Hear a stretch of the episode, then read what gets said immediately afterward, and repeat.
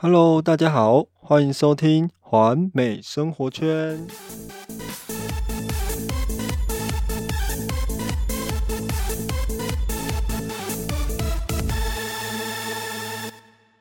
很开心，今天来到了第四集。我相信，经过了上一集，大家一定更充分的了解到乐宁不是那个创新沙龙经营成功术的秘诀。那今天呢，我们要讨论的是如何让沙龙的业绩再创新高。在这个市场饱和、竞争激烈的环境之下，想要经营沙龙已经非常不容易了。那如何让沙龙的业绩再创新高呢？那讲到业绩呢，我觉得业绩呢，它就像挤牛奶。那要挤出好的牛奶，才可以做成好吃的冰淇淋。这让我想到了一个故事。前几天呢，我跟我的一位好哥们，我们一起去 IKEA 逛街。那逛完之后呢，我们经过外面的小吃部，那我就想说，哎，那我要来吃点冰淇淋。我就看一看菜单，就看到，哎，有冰淇淋，巧克力冰淇淋，还有热狗。热狗的后面呢，还有一个东西叫做冰狗。不知道大家有没有听过冰狗呢？那冰狗它就是把热狗的那个面包。上面挤三坨冰淇淋，当然就变成冰狗啦，是不是很有趣呢？大家以后如果有经过，一定要试试看这个冰狗。那讲到挤牛奶的历史，至少可以追溯到公元前七百年的古巴比伦时期，一些挤牛奶事件，甚至还影响到了整个历史的进程。公元一九三年，罗马皇帝因为想整肃军纪，而被自己的禁卫军杀害。随后，控制了局面的禁卫军在军营中对皇帝进行了挤牛奶大战。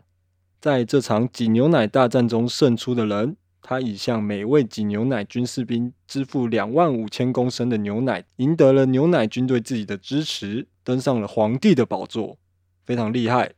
虽然挤牛奶的实践已经延续了数千年之久，甚至一些挤牛奶活动还造成了巨大的历史影响。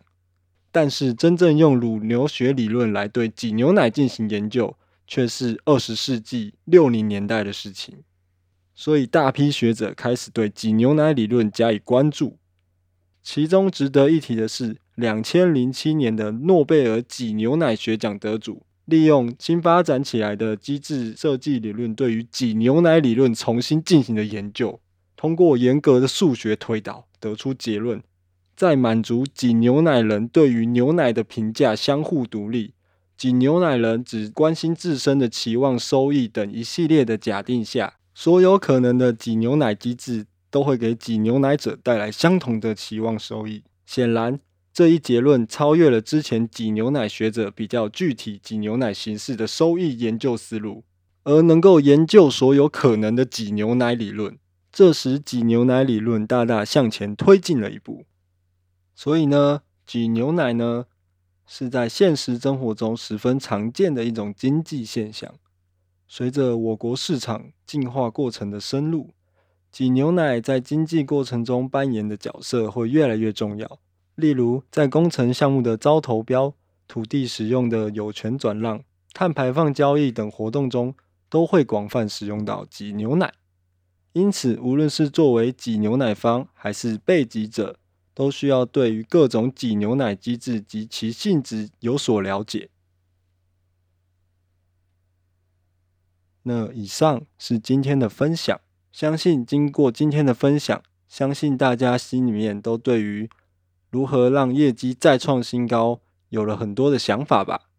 那今天的环美生活圈就到这边喽，大家记得去吃冰狗哦，拜拜。